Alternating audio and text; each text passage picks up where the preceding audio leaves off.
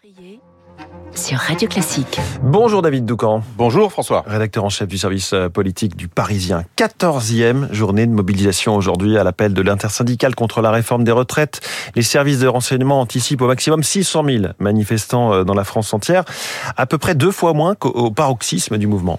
Oui, certains euh, parlent de baroud d'honneur. On peut surtout dire que cette journée est un peu anachronique. Le texte a été voté au Sénat, adopté par 49.3 à l'Assemblée nationale, validé par le Conseil constitutionnel. Quant au LIOT, bah, ils vont faire flop, puisque leur proposition de loi d'abrogation sera rejetée au motif qu'elle est inconstitutionnelle. Bref, euh, défiler aujourd'hui, c'est comme s'aligner sur un champ de bataille alors que la guerre est déjà finie. Vous pouvez euh, faire claquer vos lances et vos épées sur vos boucliers pour impressionner, l'effet sera nul, euh, parce qu'il n'y a plus d'adversaire. L'adversaire, il est passé à autre chose.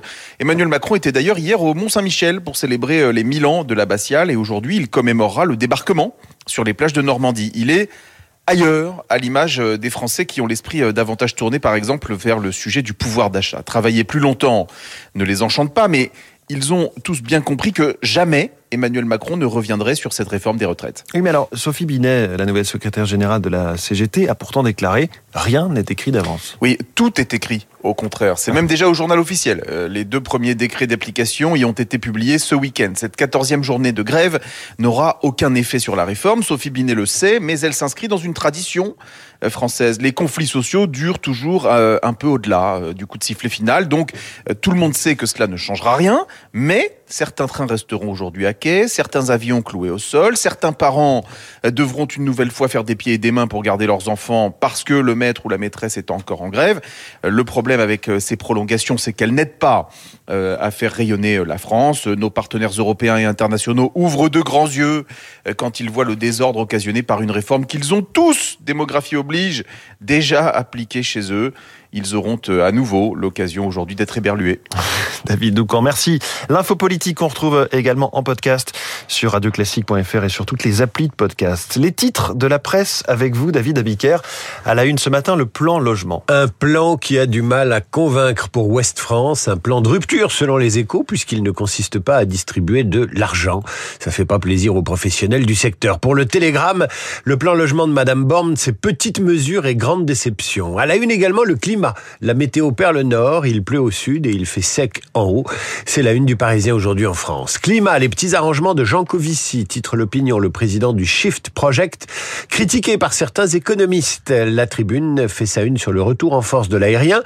À la une du Figaro, Macron invoque l'histoire et le débarquement pour faire oublier la crise. Enfin, le mouvement social contre les retraites. Le populaire du centre s'interroge.